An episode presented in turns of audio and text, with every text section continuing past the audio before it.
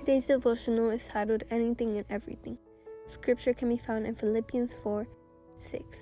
Pray about everything. I grew up in a missionary family, so we moved several times.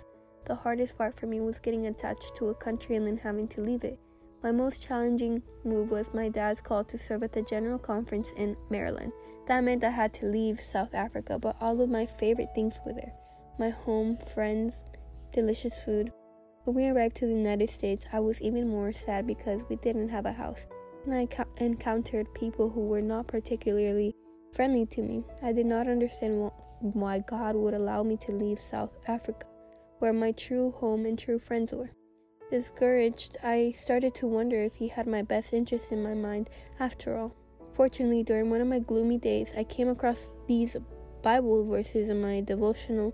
Don't worry about anything, instead, pray about everything. Tell God your needs and don't forget to thank Him for His answers. If you do this, you will experience God's peace, which is far more wonderful than the human mind can understand.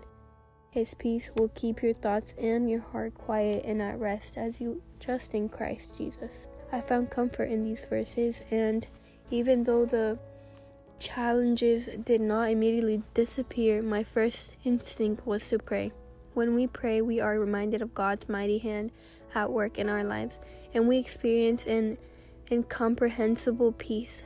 We don't um, always understand the step in our journey, but God, who sees a bigger picture, knows that they lead to His glory and our well being.